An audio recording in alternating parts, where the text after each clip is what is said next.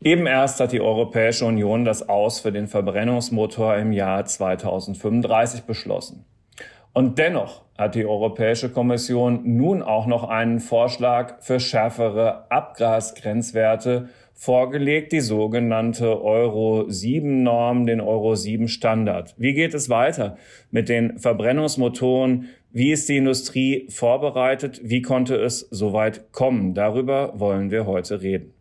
Herzlich willkommen zu einer neuen Folge des FAZ Digitech Podcasts. Dieses Mal geht es um Verbrennermotoren und das, was auf diese Technologie folgt, um uns, ja, individuell, aber auch in Gruppen mobil zu halten. Wir haben dafür einen ähm, sehr kompetenten Gesprächspartner aus unserer Technik- und Motorredaktion, der sich mit der Technologie, die hinter all dem steckt, seit Jahren bestens auskennt. Es ist Johannes Winterhagen. Herzlich willkommen, lieber Johannes. Ja, schön, dass ich hier sein darf. Grüß Gott. Und ansonsten ist das Digitech-Stammteam an Bord. Alexander Armbruster aus unserer Wirtschaftsredaktion. Hallo Alex. Hallo. Mein Name ist Carsten Knob, einer der Herausgeber der FAZ. Lieber Johannes, ich habe es ja gerade schon eben in der kurzen Anmoderation gesagt. Ganz neu, Euro 7 Standard kommt für Autos, Lastwagen, Busse. Wenn du so lieb bist, weil das das Aktuellste ist, ganz kurz zu erklären, was daran neu ist und vielleicht mit einzuflechten, was das alles überhaupt noch soll, wenn die EU doch eben gerade das Aus für den Verbrennungsmotor für das Jahr 2035 ohnehin schon beschlossen hat. Ja, gute Fragen. Vielen Dank, lieber Carsten. Euro 7 ist erst einmal etwas, was gar nicht unerwartet kommt, sondern es war immer schon klar, dass auf Euro 6 auch irgendwann ein Euro 7 Abgasstandard kommen würde. Die Frage war nur, wie soll dieser aussehen? Was die Kommission jetzt vorgelegt hat, ist ein, wie sie selbst sagt, mittelmäßig ambitionierter Vorschlag, wenn man das wörtlich übersetzt aus dem Englischen. Das bedeutet, dass man erkannt hat, dass die Luftqualität ja schon signifikant besser geworden ist und der Grenznutzen, der durch schärfere Gesetzgebung kommt, abnimmt. Deswegen hat sich die Kommission auch entschieden, einen grundsätzlichen Unterschied zu machen zwischen der Regulierung von Nutzfahrzeugen und der von individuellen Pkw. Für Pkw sagt die Euro 7 im Prinzip, es gelten weiterhin die Werte, die wir auch für die Euro 6 gelten, für Stickoxide und für Partikel, mit ein paar Details in der Verschärfung, vor allen Dingen was die Testprozedur betrifft. Während bei Lkw Bussen, allem was schwerer ist als 3,5 Tonnen Gesamtgewicht, deutlich schärfere Grenzwerte eingeführt werden. Und das ist unbedingt notwendig, obwohl das Aus für den Verbrenner sowieso schon beschlossen ist. Ja, da kann man sehr drüber streiten. Was die Nutzfahrzeuge betrifft, ist die Argumentation der Kommission, diese werden noch sehr viel länger mit Verbrennungsmotoren betrieben und die Fahrzeuge sind ja auch dann noch nach der Zulassung auf der Straße eine Zeit lang.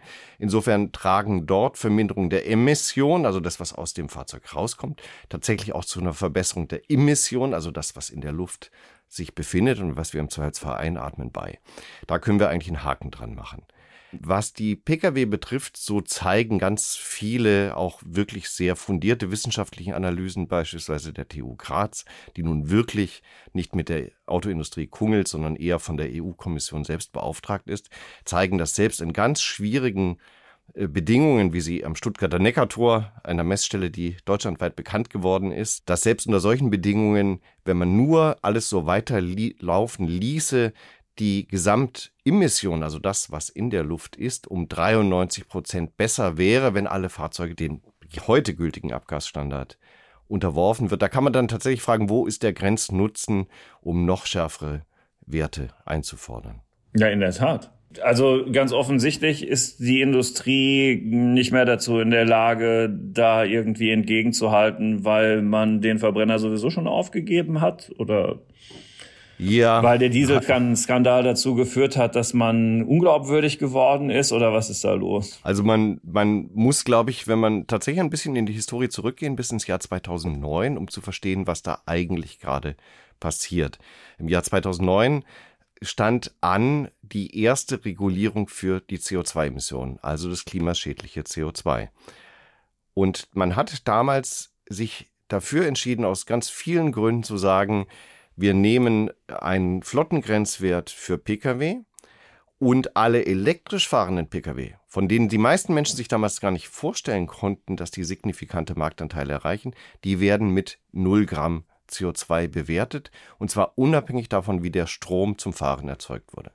Und in dieser Logik sind wir bis heute. Das heißt, wir zählen das, was am Auspuff rauskommt. Und damit ist eigentlich aus Sicht der Hersteller die einzige Möglichkeit, diese CO2-Richtlinien schon vor 2035, auch für 2030, das ist äh, mhm. nur erreichbar mit einem ganz hohen Anteil an Elektrofahrzeugen, ganz hohen Anteil an den verkauften Fahrzeugen.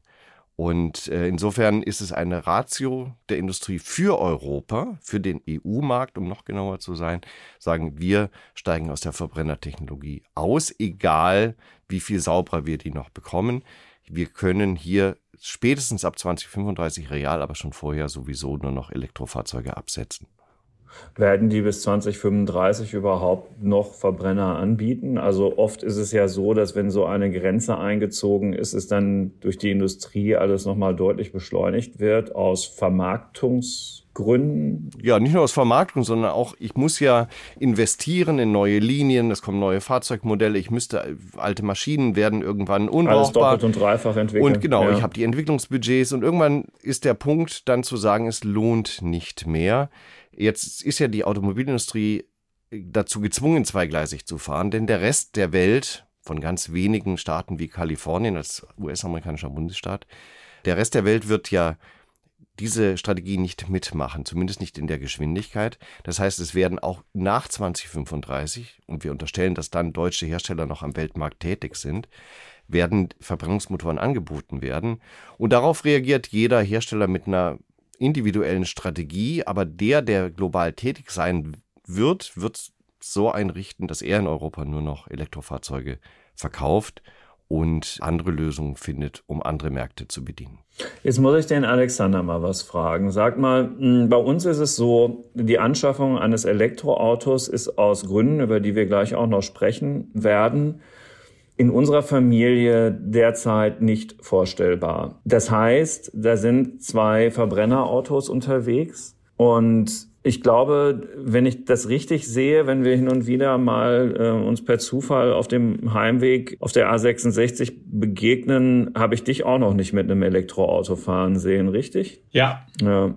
Ich, äh, bei uns noch ist zu es, teuer. Ja, genau, eben. Bringt noch zu wenig. Ja. Hättest du denn eine Lademöglichkeit? Ja, also das, das ist es hier nicht. Ich kann das zumindest mir so mit, mit umbauen. Wir haben ja ein Haus mit Garage und Garagenstellplatz, also daran. Würde es nicht scheitern. Tatsächlich ist es bei mir schon so, da unsere Stellplätze auf Gemeinschaftseigentum sind, und äh, auch überall eine, eine, eine Steckdose ist, wäre das Laden trotzdem nicht möglich, weil die Eigentümergemeinschaft das tatsächlich bisher noch verhindern konnte, dass ein Einzelner eine Wallbox anbringt. Das ist jetzt nicht böse gemeint von denen, sondern die Gesetzeslage und irgendwo muss das Zuführungskabel ja auch stark genug sein ne? und die Installierten sind dann irgendwann überfordert und den, die letzten beißen dann die Hunde. Also kurzum, es ist blockiert. Und die Frage, die sich daran anschließt, ist, wenn das schon in unserem winzigen Mikrokosmos alles aus den unterschiedlichen Gründen Reichweite, Kosten,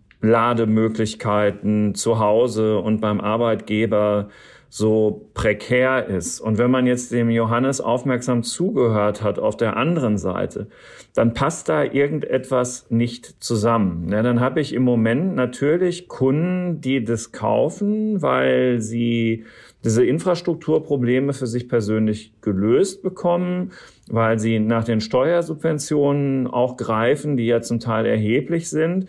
Und doch baut sich eigentlich von Woche zu Woche eine Lücke auf zu dem, was eigentlich sein müsste.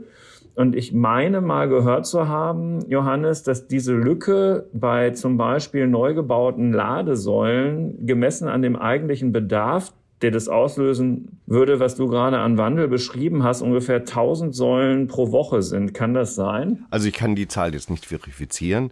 Ein wichtiger Parameter ist die Anzahl der Elektrofahrzeuge pro öffentlich zugänglichem Ladepunkt. Das ist aber tatsächlich hm. nur ein Ladepunkt, der ist auch umstritten, auch in der nationalen Leitstelle, die es dafür gibt. Die Wasserstoffinfrastruktur, aber auch die Ladeinfrastruktur für Elektrofahrzeuge plant im Auftrag der Bundesregierung. Ich glaube, dass das aber nur ein verkürzter Teil der Diskussion ist, denn niemand weiß, ob diese Millionen Ladepunkte, die man mal ausgerechnet hatte, die man für 15 Millionen Elektrofahrzeuge im Jahr 2030 auf den Straßen bräuchte, ob das wirklich die richtige Zahl ist. Denn wenn ich zum Beispiel sehr viel mehr Schnellladen ermögliche, also quasi tanken, wie wir es kennen, durch Schnellladestationen an Tankstellen, kriege ich vielleicht auch Menschen dazu, die nur schwierig oder gar nicht zu Hause elektrisch tanken können. Also hm. insofern mit den hm. Zahlen zu jonglieren wäre ich immer sehr vorsichtig. Ganz klar ist, dass äh, die Geschwindigkeit, mit der die Fahrzeuge momentan in den Markt kommen, höher ist als die Anzahl, in der Ladestationen aufgebaut werden. Ich würde da gerne ergänzen, dass ich auch glaube, dass das ähm, die Zahlen und eine Hochrechnung ist das eine, aber ich halte das für tatsächlich offen. Es kann, um es auch ganz klar zu sagen, nur weil sozusagen ein bestimmtes Aus Zeitpunkt beschlossen ist und weil beschlossen ist oder gewünscht ist, dass so und so viele neue Elektroautos kommen pro Zeiteinheit und so und so viele Ladestationen, heißt es nicht, dass es automatisch so kommen wird, weil das ich glaube, das ist tatsächlich offen, ob wir das schaffen. Aber andererseits, genau das, wie Johannes sagte, ähm, ist es auch nicht ausgeschlossen, weil ich glaube, dass es sich so gegenseitig so ein bisschen bedingt. Erstens, es gibt einen gewissen Fortschritt in der Technik weiter und dann umso mehr Autos es gibt, umso mehr Nachfrage gibt es auch, dann ist es vielleicht auch attraktiver oder irgendwelche pfiffigen Anbieter kommen dann auf die Idee, das noch geschickter zu machen oder einzurichten, weil es sich für sie auch mehr lohnt, auch qua Masse, die dann da ist. Also ich würde andersrum auch zumindest aus einer ökonomischen Logik heraus auch nicht sagen, dass das jetzt nicht,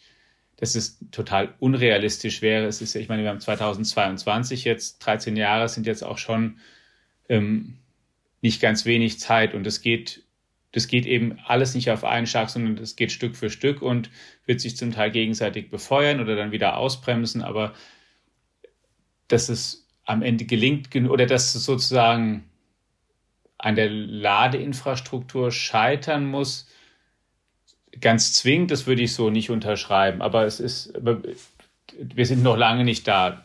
Vor allen Dingen, und wir, wir unterschätzen ja immer, dass es etwas wie Technologiesprünge geben kann. Solche Planungen beruhen ja immer auf der Fortschreibung, letztlich einer linearen Fortschreibung in der Regel existierender Technologie. Man kann jetzt für die Akkutechnologie sagen, dass es vielversprechende Technologien gibt. Dazu gehört einmal der Festkörperakku, aber dazu gehören auch teilweise neue Anodentechnologien. Ich habe letzte Woche mit, nee, vorletzte Woche mit einer britischen Wissenschaftlerin gesprochen, die jetzt ein Start-up gegründet hat, wo die Anode nicht mehr mit Graphit gemacht wird, sondern ganz wesentlich auf Wolfram und Niob basiert. Niobium heißt das, glaube ich, auf, mhm. auf Deutsch, dieses Metall. Sehr äh, relativ häufig, aber doch sehr unbekannt. Und diese Kombination würde eine deutlich schnellere Ladung ermöglichen. Äh, das heißt, ich kriege sehr viel mehr Ionen in die Anode geschossen, in die Batterie, ähm, kann schneller aufladen, ohne dass der Akku schneller kaputt geht. Denn das ist beim heutigen Schnellladen der Fall, zumindest wenn ich es mit sehr hohen Laderaten mache. Also da ist schon ein Potenzial da. Wir wissen nur nicht, wann da was sich durchsetzt. Und das Kuriosum ist jetzt, dass ich auf der einen Seite eine Situation geschaffen habe, in der die Automobilindustrie tatsächlich in dieser Falle sitzt. Sie kann gar nicht anders als voll aufs Elektroauto zu setzen. Die Politik sagt, zu dem und dem Zeitpunkt wird eine funktionierende Technologie verboten, dann müsst ihr einen Ersatz haben und wir versuchen dann daraufhin irgendwie zentralistisch zu planen, anstatt einfach ein Stück weit stärker darauf zu vertrauen, dass Innovationen, die den Kunden auch überzeugen, einen so hohen Nutzen bringen, dass der sich sowieso für ein Produkt entscheidet. Das finde ich übrigens auch den sehr kritischen oder den bedauernswerten Punkt im Prinzip bei dem Ganzen, den gerade dieser Aspekt eine funktionierende Technologie, der Verbrennungsmotor, der hat hier uns allen sehr gute Dienste über eine sehr lange Zeit äh, ähm, geleistet. Und es ist, ähm, was wir ja auch schon jetzt gerade hier diskutiert haben, überhaupt nicht klar, überhaupt nicht so, dass hier das Ende des möglichen Fortschritts oder das, was der vielleicht kann oder wie umweltfreundlich der mal sein kann, ist überhaupt noch gar nicht erreicht. Es ist einfach beschlossen. Und das Zweite ist, es ist einfach eine, eine ähm, politische Setzung, dass man definiert, ein batterieelektrisches Auto ähm, rechnen wir mit Null an. in dem Wissen, dass natürlich der Strom für die Batterie irgendwo herkommen muss und die Batterie selbst natürlich auch woher kommen muss. Mit den Fortschrittsmöglichkeiten, die Johannes auch gerade skizzierte, aber Stand heute ist eine Batterie auch nicht das, was extrem umweltfreundlich ist in der Herstellung, um es mal ganz vorsichtig zu formulieren. Das ist tatsächlich schade und etwas, was eigentlich, was ich so ja, für nicht in Ordnung halte.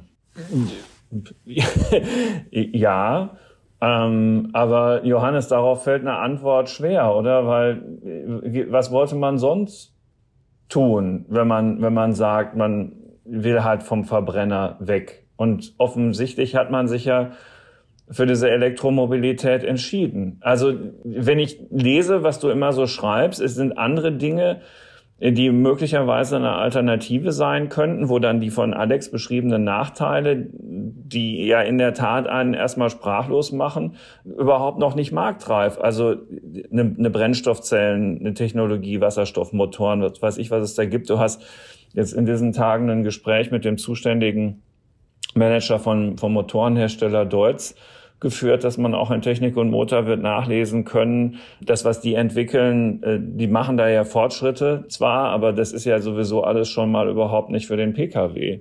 Das stimmt. Also wir müssen, äh, glaube ich, wenn wir über den Verbrennungsmotor als Zukunftstechnologie sprechen und dann über synthetische Kraftstoffe oder einen Betrieb mit Wasserstoff, tatsächlich zur Kenntnis nehmen, dass das politisch nicht gewollt ist. Es gibt ja im Rahmen dieser CO2-Gesetzgebung so eine äh, einen Erwägungsgrund nennen das die Juristen, äh, unter dem die EU-Kommission bis 2026 nochmal darüber nachdenken soll, ob synthetische Kraftstoffe nicht doch auch in PKWs zugelassen werden sollten oder angerechnet vielmehr.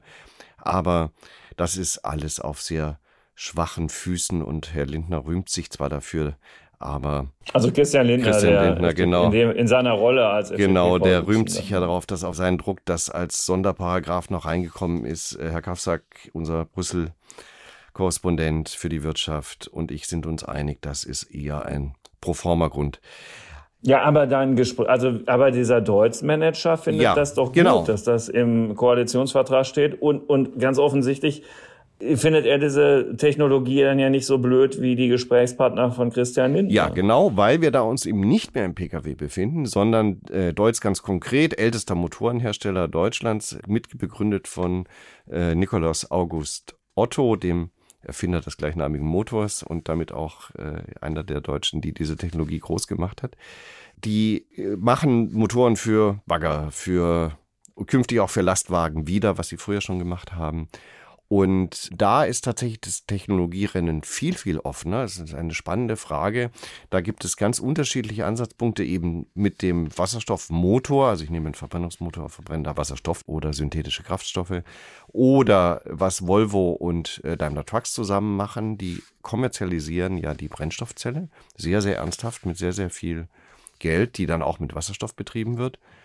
Oder die dritte Option, gibt es nicht vielleicht doch eine Wunderbatterie, die es verhindert, dass ein 40-Tonnen-Truck allein durch die Batterie um zwei Tonnen schwerer wird? Wunder gibt es immer wieder, aber sie sie bleiben doch Wunder. Also damit ist ja nicht wirklich zu rechnen. Nein, also deswegen ist tatsächlich für so, diesen, ja. diese Marktsegmente, insbesondere wenn ich nochmal von der Straße weggehe und äh, es wie gesagt um schwere Fahrzeuge, Minen, ob das Minenfahrzeuge sind, ob das einfach ein Bagger auf der Baustelle ist, ob das äh, ein Mähdrescher ist, der in der Erntezeit 24-7 im Einsatz ist. Wenn ich an solche Maschinen denke, dann gehen wir davon aus, dass wir auch 2040 und wahrscheinlich 2050 und 2060 noch Verbrennungsmotoren sehen werden. Und wenn man eben in diesem Marktsegment zu Hause ist, das ja auch viel internationaler nochmal ist als die Pkw-Industrie, dann kann man natürlich von anderen Voraussetzungen ausgehen. Und es tut auch die Politik. Und deswegen reglementiert sie diesen Bereich eben auch anders, auch was die Schadstoffemissionen in Zukunft betrifft. Wenn ich dich jetzt richtig verstehe, Johannes, rufst du zu einer sehr nüchternen und sehr differenzierten Betrachtung in einer allzu häufig doch sehr emotionalen Debatte auf. Und ich habe es ja auch schon versucht, um hier äh, die Dramaturgie so ein bisschen aufrecht zu erhalten, ein wenig Stimmung zu machen, in den Alltag zu erinnern, wie es denn halt so ist.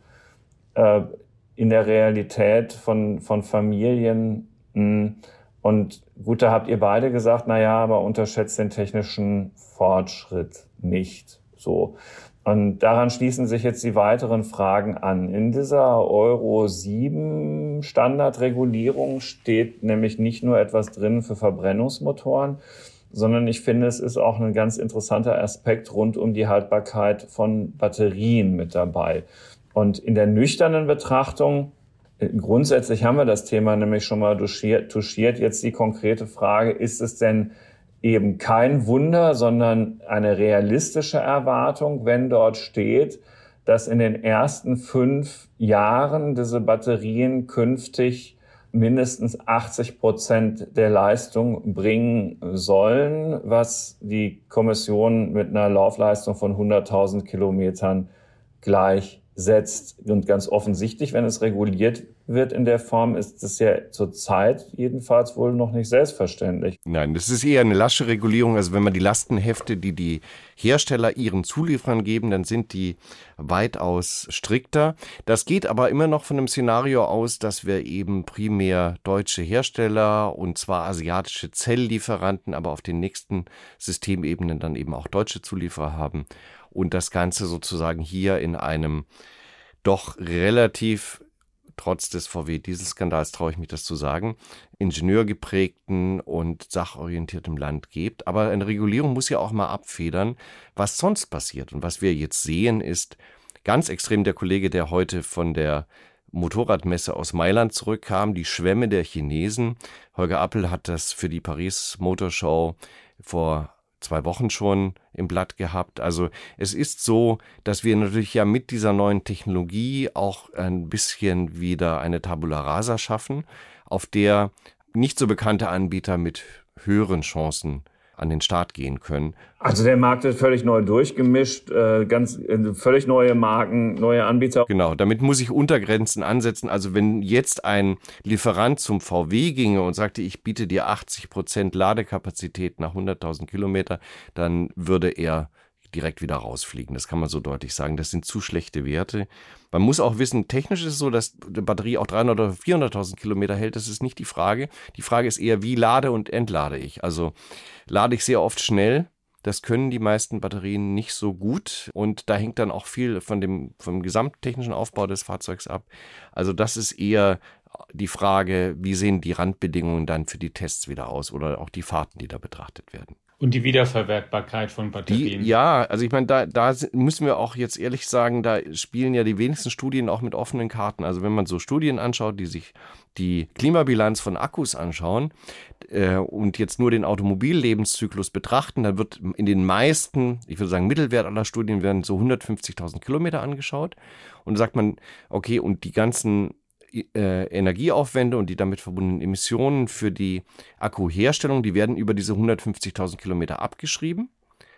Aber der Akku ist ja nicht wertlos. Selbst wenn der nur noch mit 70 Prozent Kapazität lädt, äh, geht der ja anschließend entweder in den Recycling, was dann im Neubau, im, im Kreislauf äh, zu geringeren spezifischen CO2-Emissionen führt, oder so wird es in der Praxis wohl eher sein. Er geht in stationäre Energiespeicher, wo das gar kein Problem ist, wenn man da ein bisschen mehr Bauraum hat. Ich muss den ja nicht bewegen, so ein Speicher von den Ausmessungen einer, einer Fabrikhalle.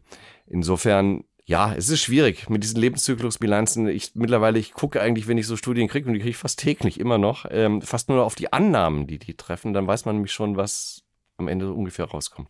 Ja, Annahmen gab es ja auch ähm, bei diesen ganzen Abgasverbrauchsmessungen reichlich. Das hat ja auch mit ins Verderben der Verbrennerindustrie äh, geführt. Aber das ist dann schon auch wieder ein ganz anderes äh, Thema. Ich würde gerne auch noch eine Frage so ein bisschen zu dem Punkt stellen, wenn ich gerade, oder hattest du noch eine andere? Ja, ich, äh, das, das, ich, ich nehme es als Vorschau.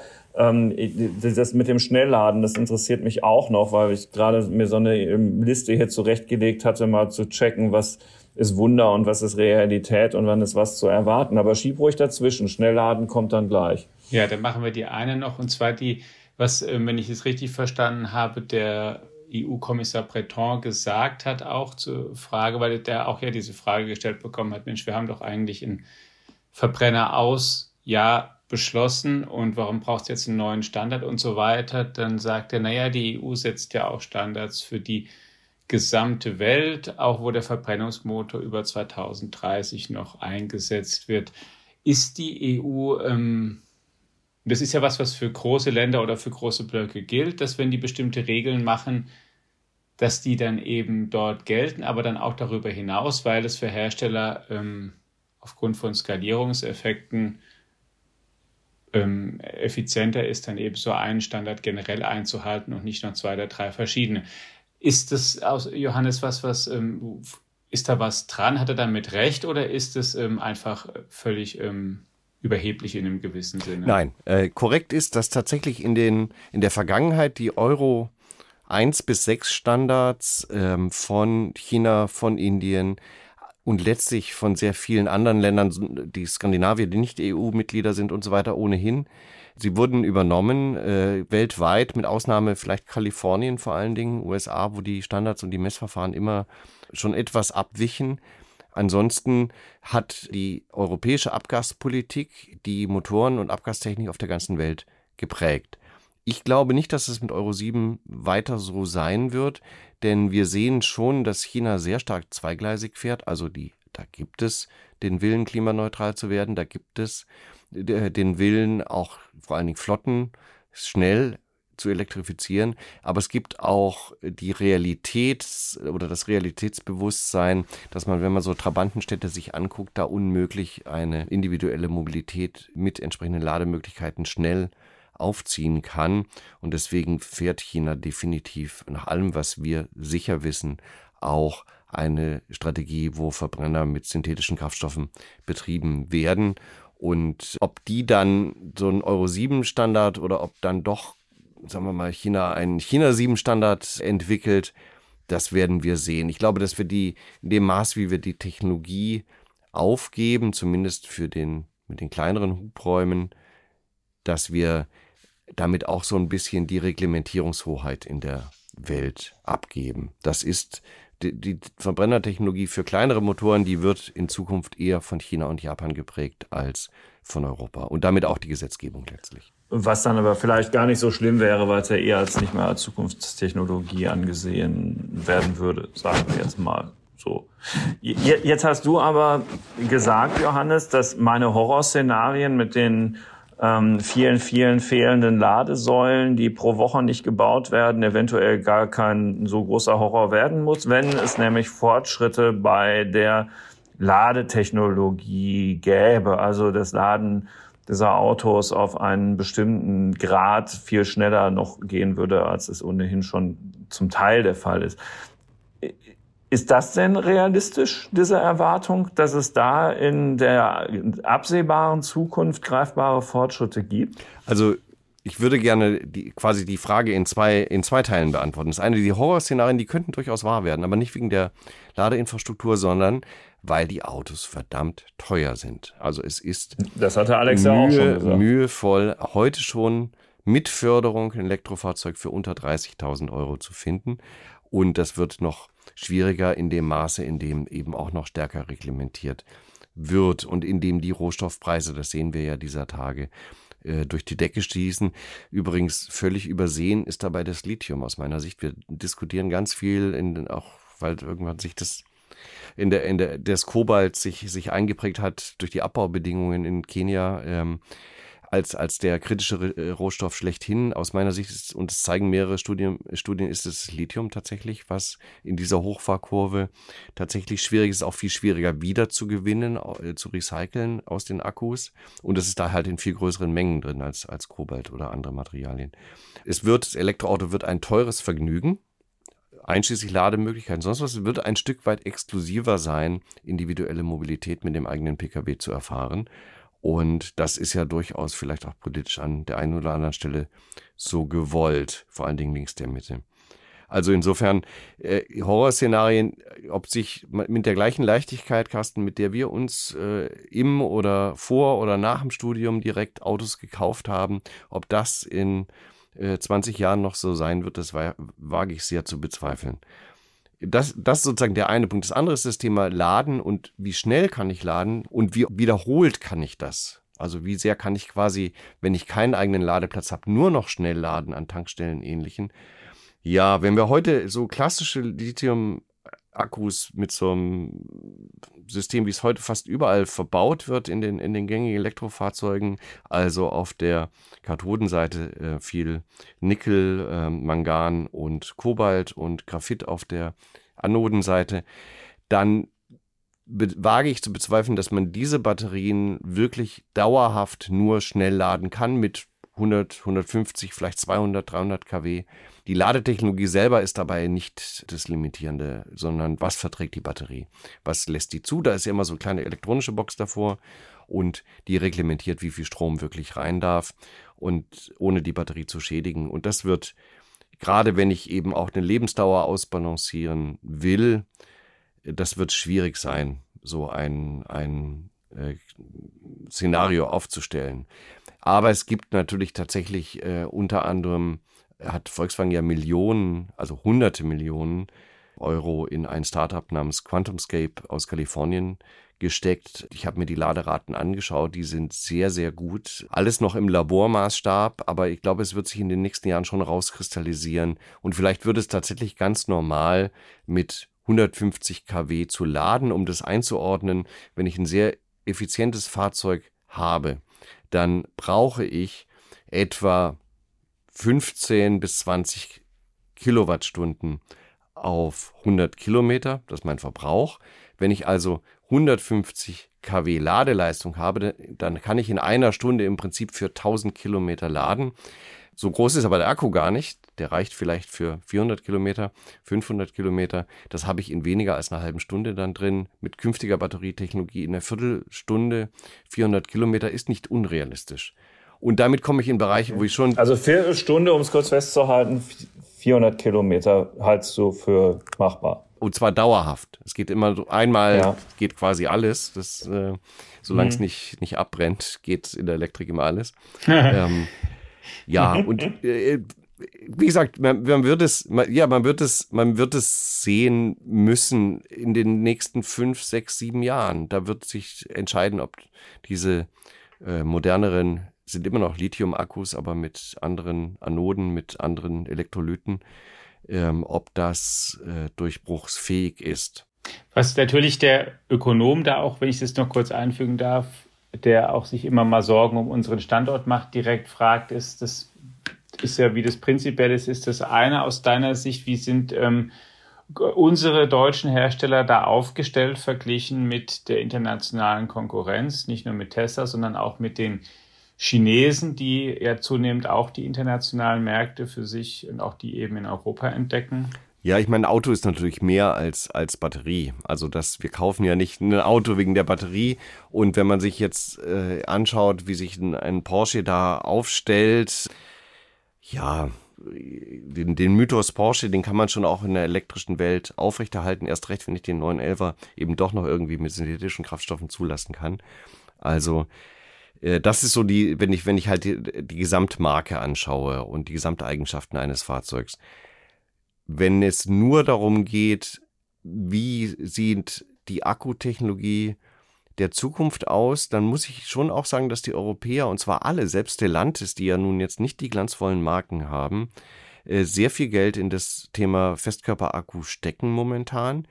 Sollte sich das, und das werden wir in drei, vier Jahren wissen, sollte sich das als der große Durchbruch erweisen, dann haben diese europäischen Marken, allen voran Mercedes, Volkswagen und Stellantis als Konzerne, das Neueste vom Neuen an Bord. Gut, da wissen wir schon, worauf wir hoffen müssen in dem Bereich. Ich habe noch zwei Fragen. Gerne. äh, äh, teure Elektroautos. Hm, ich habe, weil ich das so faszinierend fand, was, was sich da tut, äh, habe ich die Preisentwicklung von einem ganz bestimmten Elektroauto in den vergangenen äh, Monaten mal verfolgt. Ich weiß aber nicht, ob das eine Ausnahme ist oder ob das ein Beispiel für die gesamte Marktentwicklung, Marktentwicklung ist. Und zwar rede ich vom Mustang Mach-E von Ford. Das Auto ist in den vergangenen, weiß ich nicht, anderthalb Jahren in der Grundversion 15.000 Euro teurer geworden. In zwei Schritten oder so. Ja, also das ist wirklich gewaltig. Im November 2021 guckt es sogar nur ein Jahr, hat das Modell noch 47.500 Euro gekostet und also vor Förderung und jetzt kostet es 62.900. Und das Topmodell 69.925 kostet jetzt 86.200. Ist das ein totaler Ausreißer? Und das sind diese, das sind ja sowieso schon hohe Preise. Ist es, ist es tatsächlich so, dass auch andere Elektroautos mit Preissteigerungen ähm, äh, zu kämpfen haben. Also vielmehr die Kunden, wenn sie sich dafür interessieren. Also wir sehen ja zwei, also eigentlich sogar zweieinhalb Effekte. Das eine ist einmal, dass Autos generell viel teurer werden, weil die Hersteller einmal mindestens den Listenpreis durchsetzen hm. können, wenn du halt sehr lange auf einen... Ohne Rabatte. Ohne Rabatte, hm. genau. Äh, wenn man halt... Hm. Äh, ich will nicht sagen wie in sozialistischen Zeiten, aber wenn man sehr lange warten muss auf ein Produkt, dann ist man bereit, einen höheren Preis zu zahlen.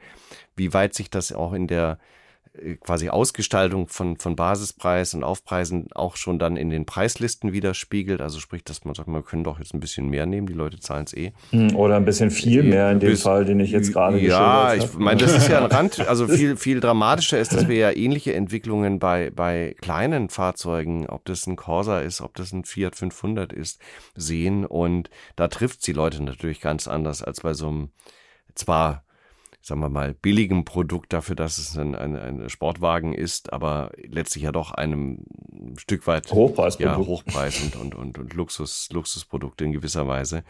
Und das andere ist, dass tatsächlich natürlich die ähm, Rohstoffpreise dazu geführt haben, dass Akkuzellen sich deutlich verteuert haben.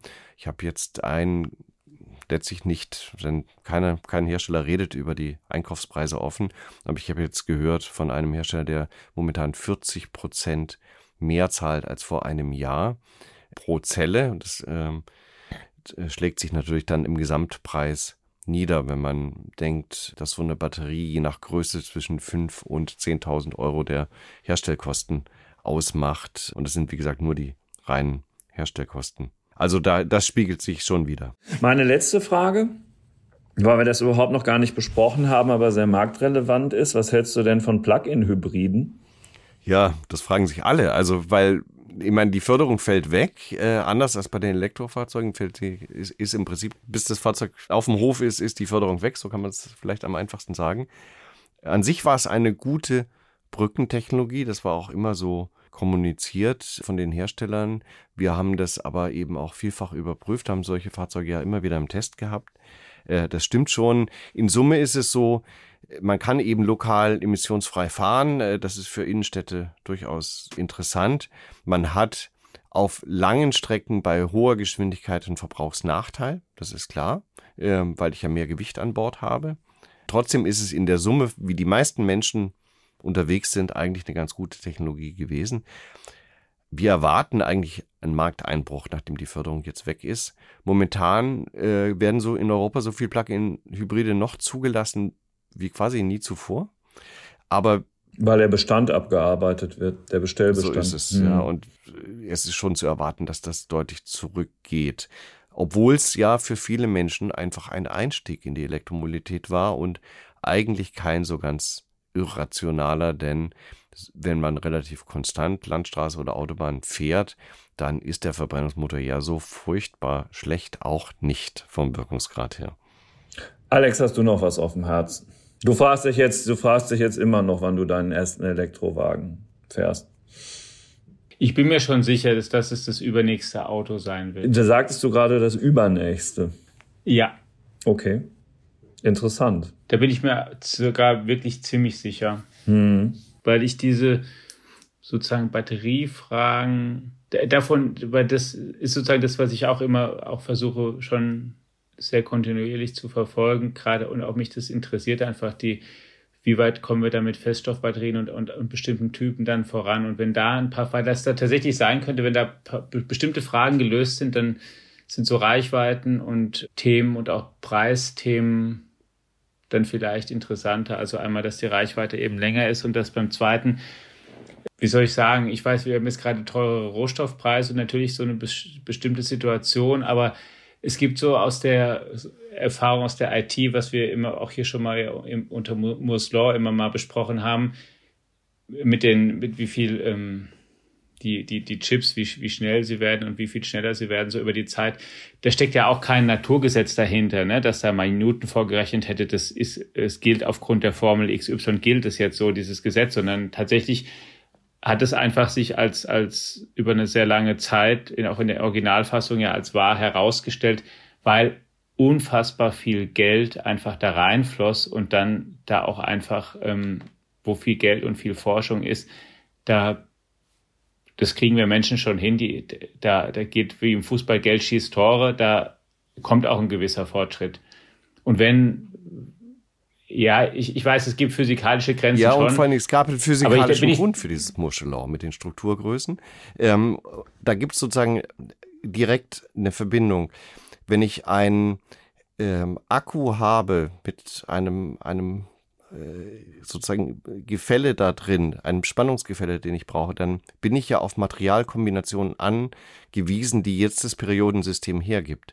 Und da ist eine vergleichbare Degression nicht erkennbar. Das geht, weil es einfach nicht, nicht geht. Du kriegst weder die Elektronen äh, stärker aufgeladen, noch kriegst du äh, Materialien, Moleküle in ihren Grundeigenschaften verändert. Also das ist nicht äh, eins zu eins übertragbar. Das glaube ich nicht, dass wir das sehen werden. Ich glaube eher, dass wir durch die Knappheit gewisser Materialien, wenn wir einen, einen Hochlauf forcieren und es nicht äh, stärker marktwirtschaftlich steuern, dass wir eher bestimmte Materialien, und wie gesagt, das Lithium ist für mich hier ganz vorne, dass wir da eher Knappheiten erzeugen, quasi durch den Druck in bestimmte Technologien zu gehen, dass ich da die, eine Kostendegression leider nicht in irgendeiner Weise ansatzweise sehe, wie wir sie äh, aus der Chipindustrie kennen.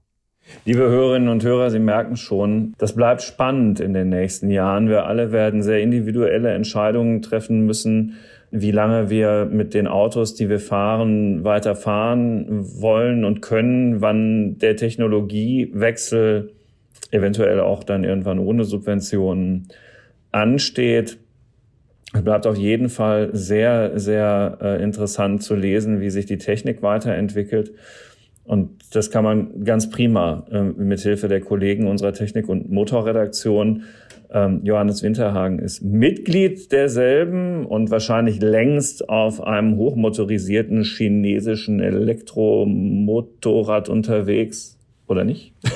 Nein. ich glaube, Johannes ist auch Familienvater. Genau, mit dem VW-Bus und der fährt logischerweise, weil das klimafreundlichste Verbrenneraggregat, der fährt mit einem Diesel. So sieht's aus. So, also, mal gucken, äh, ob es das nächste dann bei Johannes ist oder das übernächste Auto, das dann elektrifiziert ist. Ich warte es bei mir auch mal ab. Danke, dass Sie uns weiter elektronisch zuhören, für Ihre Treue zur FAZ Digitech, zum FAZ Digitech Podcast. Bleiben Sie sicher unterwegs. Bis ganz bald. Tschüss. Ciao.